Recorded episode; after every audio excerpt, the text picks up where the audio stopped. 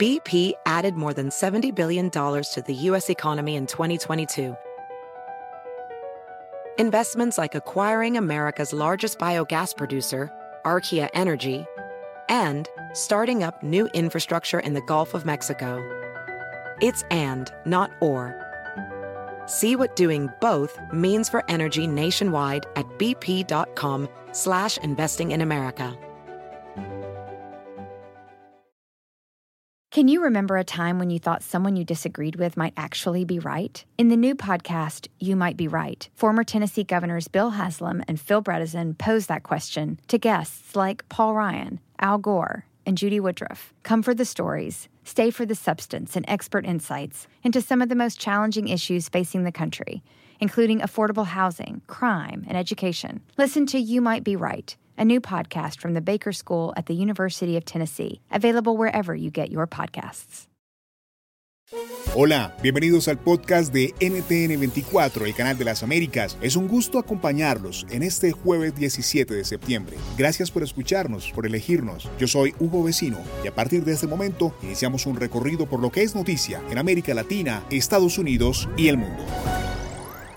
Empezamos en Estados Unidos, donde el gobierno de Donald Trump incluyó a México en la lista de principales países productores de drogas. Si bien la propia Casa Blanca ha dicho que estar incluido en esta lista no necesariamente refleja que Estados Unidos no valore los esfuerzos antinarcóticos, Trump amenaza a México con sanciones si no hace más contra este flagelo. Sobre el tema hablamos con Gerardo Rodríguez, analista político, profesor de la Universidad de las Américas de Puebla delincuentes no encuentran espacios, paraísos fiscales, paraísos en el sistema financiero para lavar sus activos que provienen de actividades ilegales, pues no sobrevivirían a lo largo del tiempo y no tendrían capacidad, por ejemplo, de compra de armas para eh, realizar actividades de violencia, de protección de sus actividades.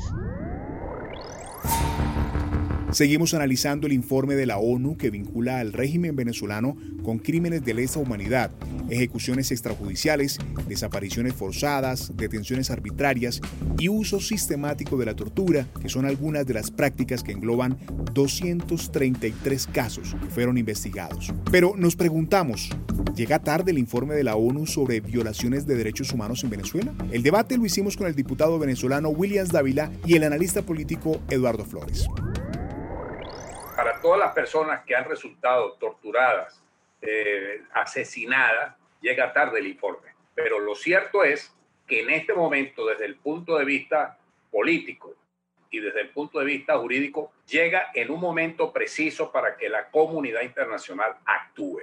La ONU ha sido una organización que va en contra incluso de sus principios, ¿no? Y que ha dejado claro de manera expresa y notoria durante los últimos años que es una organización que presta su tarima para que los dictadores se laven las manos allí. Nos trasladamos a Colombia porque conocimos el impactante relato del policía Andrés Felipe Wolf, perteneciente al Escuadrón Móvil Antidisturbios. El pasado jueves fue atacado a tiros por vándalos en el municipio de Soacha, muy cerca a Bogotá. Uno de los proyectiles de los cinco disparos contra su humanidad impactó en el casco que afortunadamente tenía puesto y que le salvó la vida. Según la alcaldía de Bogotá, 216 policías resultaron heridos entre el 9 y el 11 de septiembre, cuatro de ellos con arma de fuego. 10 personas más perdieron la vida y 305 civiles terminaron lesionados durante la violenta jornada. Accionan un arma, hacen cinco disparos. En el tercer disparo eh, me impacta el protector de mi visera, más o menos a esa altura de mi visera. es el impacto del proyectil. Vamos a Ecuador. El Consejo Nacional Electoral eliminó del registro permanente de organizaciones políticas a Fuerza Compromiso Social, partido del expresidente Rafael Correa, así como a otros tres movimientos por incumplimiento de disposiciones en el trámite de inscripción. Previamente, la Corte Nacional de Justicia de Ecuador desestimó una impugnación del expresidente Correa, lo que le había puesto fin a su aspiración de ser candidato a vicepresidente en las elecciones de 2021. Hablamos con Fernanda Caso, abogada, corresponsal de la revista Gato Pardo, y Andrés Carrión, director del programa de opinión de Teleamazonas. Él utiliza esto como un instrumento político electoral para victimizarse, para decir que es perseguido, que la justicia se la está utilizando, que los instrumentos de poder que hay en el Ecuador lo están eh, eh, impidiendo participar en las elecciones y tal. Ese es el argumento que él utiliza y el recurso de victimizarse. Vamos a terminar este podcast con noticias musicales. La Mosca presenta su primer concierto en streaming desde su natal Ramallo en Argentina. El evento será este 19 de septiembre y promete poner al mundo a bailar y a gozar con esta presentación que será vista en América Latina, Norteamérica y algunos países de Europa. Guillermo Novelis, vocalista de la banda, nos contó todos los detalles. Será un concierto de aproximadamente una hora 15, una hora 20 minutos, con mucha energía, con una muy buena transmisión, con muchas cámaras, así eh, todo el mundo puede apreciar todos los detalles, así que van a tener una perfecta televisación y bueno, las canciones estarán todas, festejamos 25 años de historia y que los queremos festejar con todos ustedes. Si te gustó este podcast, puedes buscar más de nuestro contenido en nuestra página web www.ntn24.com. En NTN24 tenemos una red de corresponsales en las Américas que nos permite tener acceso de primera mano a toda la información y hacer análisis sobre los eventos más importantes de la región. Ha sido un gusto estar con ustedes. Les habló Hugo Vecino en el podcast de NTN24. Te informamos y te acompañamos. Across America, BP supports more than 275,000 jobs to keep energy flowing.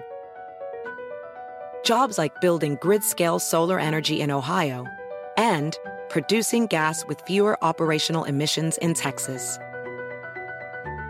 It's and, not or. See what doing both means for energy nationwide at bp.com slash investing in America. Can you remember a time when you thought someone you disagreed with might actually be right? In the new podcast, You Might Be Right, former Tennessee governors Bill Haslam and Phil Bredesen pose that question to guests like Paul Ryan, Al Gore, and Judy Woodruff. Come for the stories, stay for the substance and expert insights into some of the most challenging issues facing the country, including affordable housing, crime, and education. Listen to You Might Be Right a new podcast from the Baker School at the University of Tennessee, available wherever you get your podcasts.